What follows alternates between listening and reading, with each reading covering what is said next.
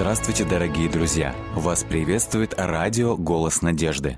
Мы продолжаем слушать программу «Пастырь добрый».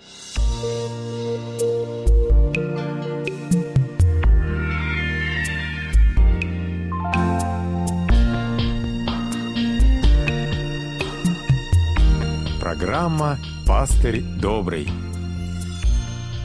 Мы рассмотрели основное значение звучания семи труб в книге Откровения, и звучание этих труб призывает каждого человека услышать голос Бога, услышать призыв Бога, прийти к осознанию своей греховности и прийти к покаянию.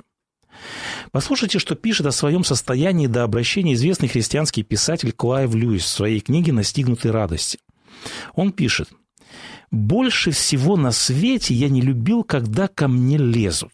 Христианство, казалось, мне будет вмешиваться в святая святых моей жизни, и казалось, с ним, с этим христианством невозможно договориться в самых глубинах души, я не смогу оградить место, обнести колючей проволокой и надписать «Вход воспрещен». А только этого я и хотел – клочка своей земли, где я могу ответить каждому и любому. Это мое дело, и тебя это не касается. Вот характерная черта человека после грехопадения. Больше всего греховный человек испытывает ненависть к авторитету. В природе человека в особой степени развился индивидуализм, эгоцентризм. Разум заявляет права на все, что есть в нас. Поэтому человек всегда пытается преодолеть божественный голос, божественную волю. Он видит в этом ущемление как бы его свободы. Он видит в этом ущемление прав своих.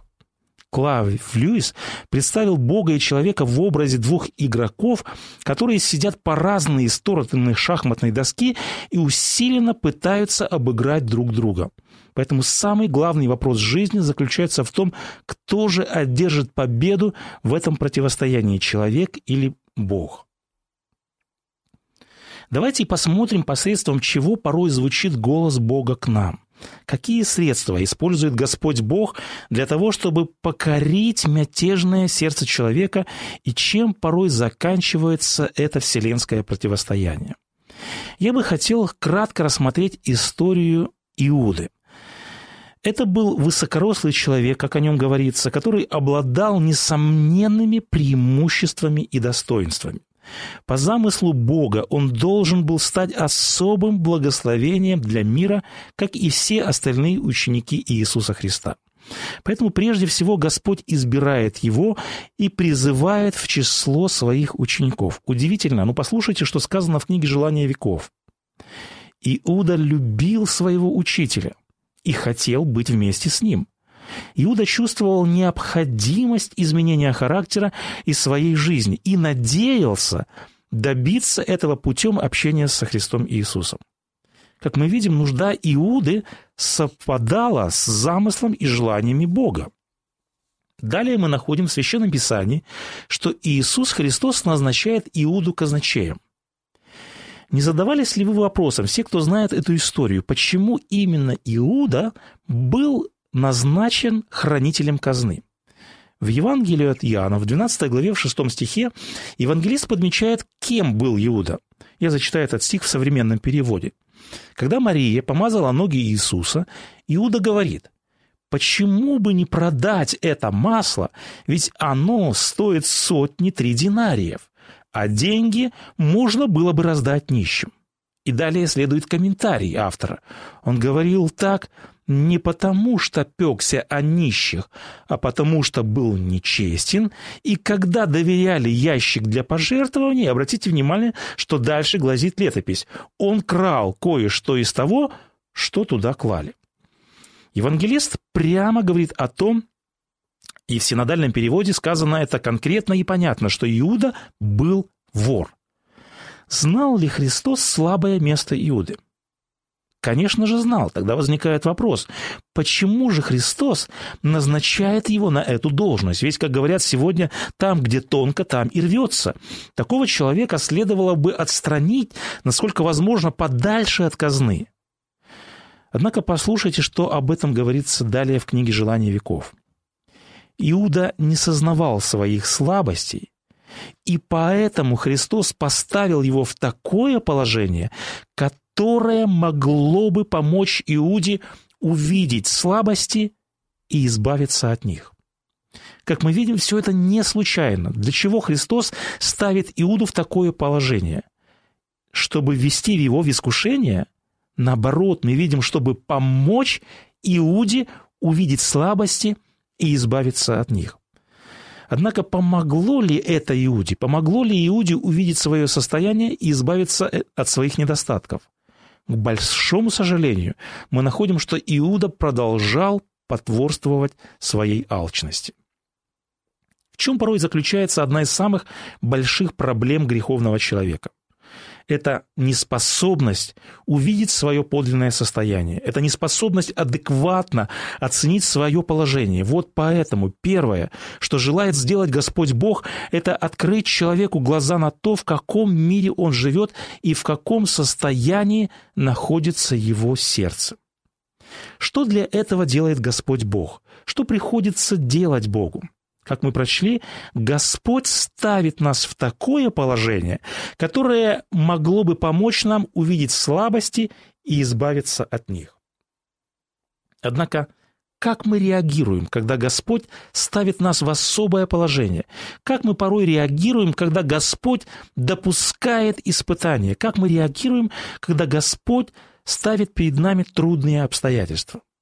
Как мы реагируем на вот этот громкий голос Бога, на этот трубный звук, через который Господь пытается к нам достучаться. Мы порой жалуемся, мы не готовим, мы говорим порой, Господи, зачем, мы и так слабы, мы и так не в силах сопротивляться. Однако скорби этого мира – Порой это тот вечный зов, это тот колокол, набат, трубный звук, в котором Господь обращается к человеку, чтобы он начал видеть свое подлинное состояние и побудить человека искать выход. Поэтому как это не просто принять, но Писание говорит, что наша задача не в том, чтобы счастливо прожить в этом мире, а, как говорит автор, в том, чтобы страданиями добыть себе истинное отношение к себе, к жизни и к вечности. Иуда не преодолевает свой порог. Он идет дальше и замышляет коварное предательство Христа. В 13 главе Евангелия от Иоанна говорится о том, что Христос знал о планах Иуды. Он даже цитирует 40-й псалом, где сказано «Даже человек мирный со мной, на которого я полагался, который ел хлеб мой, поднял на меня пяту». Что значит разделить вместе хлеб на Ближнем Востоке? Значение совместного вкушения хлеба в Ветхом Завете – это выражение мира, это выражение братства и дружбы. Поэтому мы находим вот такое удивление Христа, идущий со мною, поднял на меня пяту. И на этом этапе Христос предпринимает, казалось бы, самый действенный шаг. Он использует самое действенное средство. Снова же в книге «Желания веков» мы читаем – во время пасхальной вечери Иисус показал, что знает предательский замысел Иуды. И заметьте, что далее сказано. «И Христос послужил Иуде с такой же любовью и с такой же нежностью, что и остальным ученикам». Господь Иисус склоняется в смирении над своим предателем и умывает ему ноги тронуло ли это действо Христа сердце Иуды? Мы читаем далее в книге «Желания веков». Но и этот призыв любви остался безответным. Один христианский автор однажды сказал, «Когда Господь хочет отвратить человека от греха, Он предлагает посмотреть Ему, то есть Христу, в лицо, а потом задает вопрос – можешь ли ты посмотреть мне в глаза, а потом пойти и сделать то, что задумал? К большому сожалению, Иуда сделал именно это. Он посмотрел в любящие глаза Иисуса, но, увы, вышел, чтобы совершить свой злой умысел. И теперь давайте посмотрим, каким был последний шаг Господа – После того, как Иуда совершил предательство, в Синедрионе Иуда бросился к ногам Иисуса, умоляя освободиться от уз. И далее сказано, Иисус не произнес ни единого слова осуждения. Он посмотрел на Иуду состраданием. Иуда совершил самый ужасный поступок. Некто сказал, что более ужасной сделки история не знает. Но о чем должен был сказать Иуде взгляд Христа? Какая весть, какой зов содержался в сострадательном и неукоряющем взгляде Христа? Готов ли Иисус Христос был простить Иуду? Как это невероятно, но Иисус Христос готов был простить своего предателя. Вот почему он не сказал ни единого слова осуждения, ни единого упрека не прозвучало из уст Христа. Иисус Христос давал Иуде еще один шанс. Однако раскаивается ли Иуда? К большому сожалению, этого не произошло. Как мы видим, Иисус с удивительным долготерпением обращается с Иудой. Он использовал все возможные средства, чтобы спасти Иуду. Однако в конечном итоге Бог, если можно так сказать, проигрывает эту партию и теряет человека. В книге «Желание веков» образно об этом сказано так. «Волны любви, которые вновь и вновь возвращались к Иуде, еще более могучим потоком разбились гордыню этого человека. В четвертой главе книги «Бытие» мы находим историю Каина. Господь неоднократно предупреждал Каина о том, что у дверей его сердца лежит грех. Однако Каин также не внял предупреждению Господа. Каин уходит от Бога. Ему смертный приговор подписывает не Господь Бог, а его гордыня. В истории Каина самые страшные слова звучат так. «И пошел Каин от лица Господня. Страшные слова. Нет страшнее этих слов, и не дай Господь, чтобы когда-нибудь эти слова прозвучали по отношению к нам. Ушел Каин от лица Бога, так и не смирившись. Он ушел и обрел смерть. Смерть себе и всем последующим поколениям, которые продолжают служить своей гордыне, которые продолжают поступать в соответствии с хотениями своего самолюбивого, ожесточенного и злого сердца.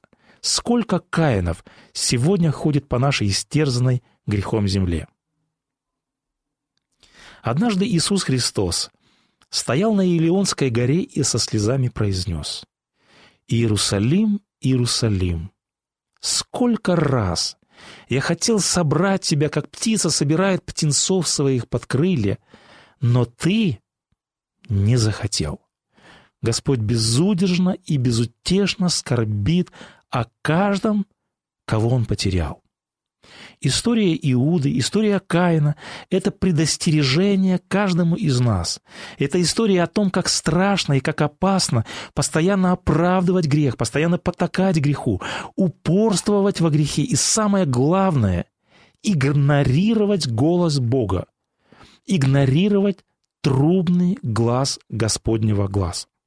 Мог ли Иуда представить себе в самом начале своей жизненной истории, своего жизненного пути, что сценарий его жизни будет иметь такой конец?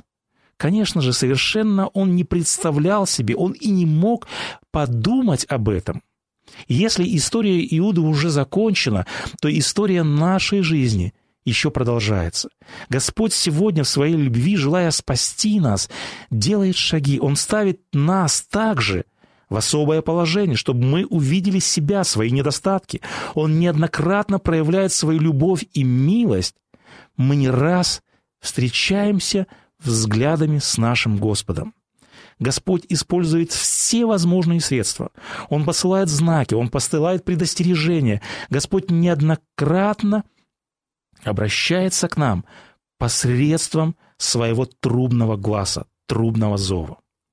Поэтому, как один автор однажды подметил, мы можем сколько угодно ошибаться. Мы, в общем-то, и делаем это каждый раз. И далее автор говорит, только не зажмуривайте глаза, не закрывайте уши, и вы увидите и услышите сигнал об опасности, прежде чем зайдете слишком далеко.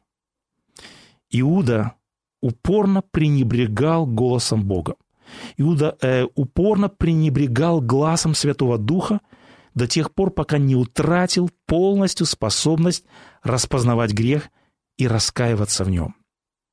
Подобная опасность грозит каждому из нас, грозит каждому из тех, кто упорно и постоянно отвергает обличение Духа Божьего. Упорное и постоянное сопротивление голосу Бога приводит к тому, что у человека притупляется способность слышать Бога, и в результате ожесточается сердце человека. Говоря о потерях Бога, мы, к большому сожалению, можем приводить бесконечный список. Однако, несмотря на это, в жизни многих и многих людей все же восторжествует победа Божьей любви. Меня однажды особенно впечатлил опыт обращения Клаева Льюиса, о котором мы уже сегодня упоминали.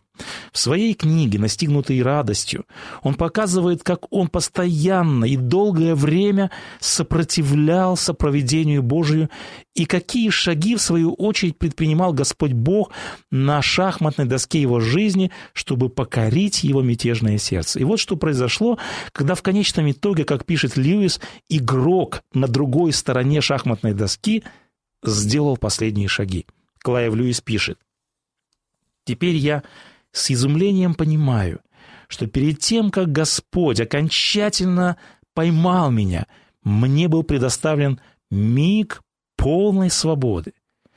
Он говорит, я ехал на втором этаже автобуса, Внезапно, без слов, почти без образов, некий факт предстал предо мной. Я понял, что я отвергаю нечто, я не желаю впустить его. Можно сказать, я представил себя в образе одетого в какие-то жесткие одежды, человека, одетого вроде в, какие-то, в какой-то корсет или даже в панцирь, словно краб. И вдруг, говорит Льюис, я почувствовал, что здесь и сейчас, в это мгновение, мне представляется полная свобода выбора. Либо отворить дверь и впустить Господа Бога, либо оставить ее запертой, либо расстегнуть доспехи, либо их не снимать. Я знал, что, открыв дверь, сняв броню, я уступлю вот этому неведомому Богу. Я должен был сделать выбор. И вот я решил открыть дверь, расстегнуть броню, ослабить поводья. Затем мое чувство, говорит Льюис, обрело образ. Мне показалось, что я снеговик, который наконец-то начал понемногу таять. Я чувствовал, как таяние начинается со спины. И тогда я еще не догадывался, что Господь Бог как-то связан с радостью. У меня были все основания предполагать, что в первую очередь эта личность, эта божественная личность потребует от меня полного и безоговорочного отказа от всего, что я называл для себя радостью. Когда меня втащили через порог вот в это сокровенное, сакральное пространство, изнутри мне казалось не доносилось ни одной мелодии, ни одних, никаких ароматов райского сада.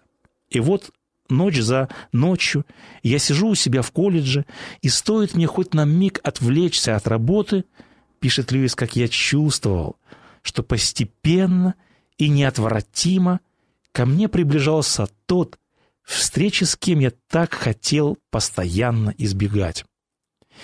И все же то, чего я так страшился, чего я боялся, чего я пытался избежать, наконец свершилось. В Троицын семестр 1929 года я сдался и признался, что Господь есть Бог. Я опустился на колени и произнес свою первую молитву. И далее Льюис говорит – блудный сын хотя бы сам вернулся домой. Он сам возвратился к Господу. Он сказал, «Отче, я согрешил пред тобой». Но далее пишет Льюис, «Как воздать мне той любви, которая отворяет двери даже тому, тому, кого пришлось тащить силой? Я ведь брыкался и отбивался, и оглядывался, куда бы мне убежать». Заметьте, что дальше говорит Льюис мы должны понять, что единение с божественной природой – это блаженство, а отлучение от нее, побег от нее – это ужас и мрак. Судя по названию книги «Настигнутый радостью», Льюис показывает, что Бог любви, который желает вернуть утраченные с ним отношения, он настигает человека. Господь Бог как бы догоняет его, и в конце концов, как пишет Льюис, он окончательно настиг меня – Льюис стал чувствовать поступь Бога, Бога, который идет за ним, Бога, который настигает, э, Бога, который настигает нас, двигающихся зигзагами и всегда норовящими ускользнуть от Него. Почему человек порой, что есть мочи, бежит прочь от Бога? Почему человек порой так упорно сопротивляется воле Божьей и не желает слышать глаз Бога, зов Бога, его трудный звук? Потому что человек думает, как пишет Льюис, что у него отнимут то, что он называет радостью и свободой. Потому что человек боится, что Господь потребует от него все, безусловной сдачи. Боится, что он потребует от него и на него все права. Христос порой изгнан из своего храма, потому что многие опасаются, что он будет слишком расточительным и дорогостоящим гостем. Однако Священное Писание говорит, что неповиновение Богу – это ужас, мрак и невыносимое рабство.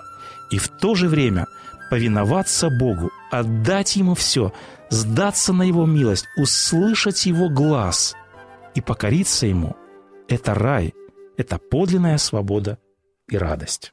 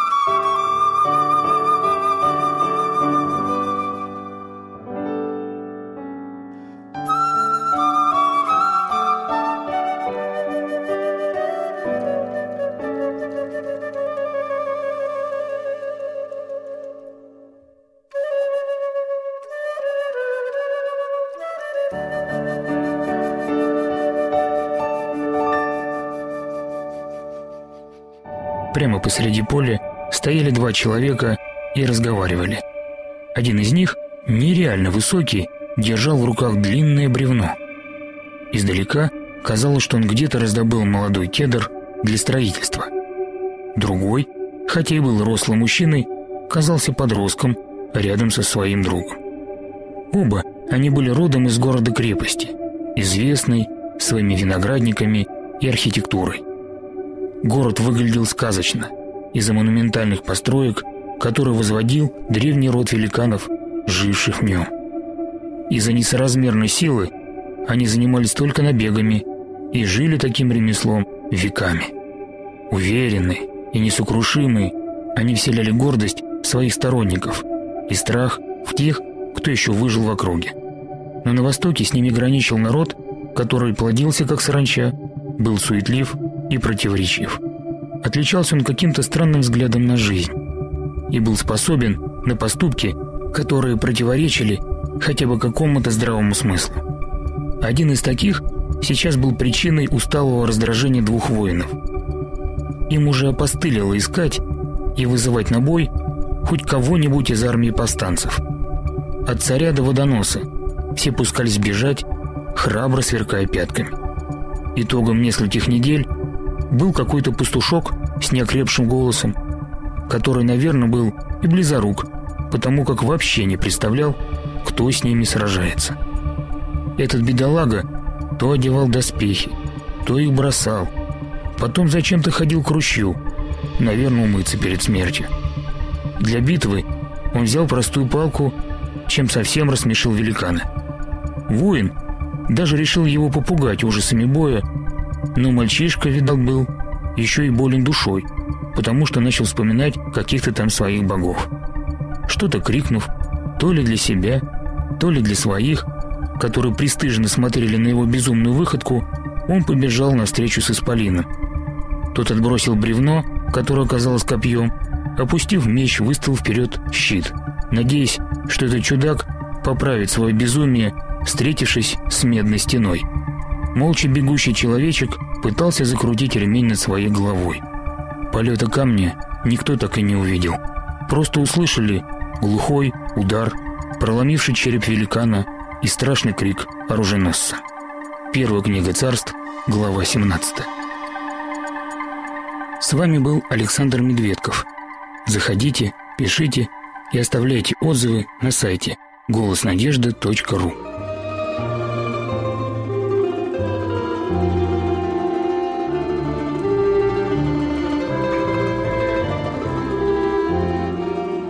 Дорогие друзья, вы можете оставить свои сообщения через WhatsApp и Viber по номеру плюс 7 915 688 7601 или позвонить нам на бесплатную линию, которая работает на территории Российской Федерации. Номер 8 800 100 ровно 1844.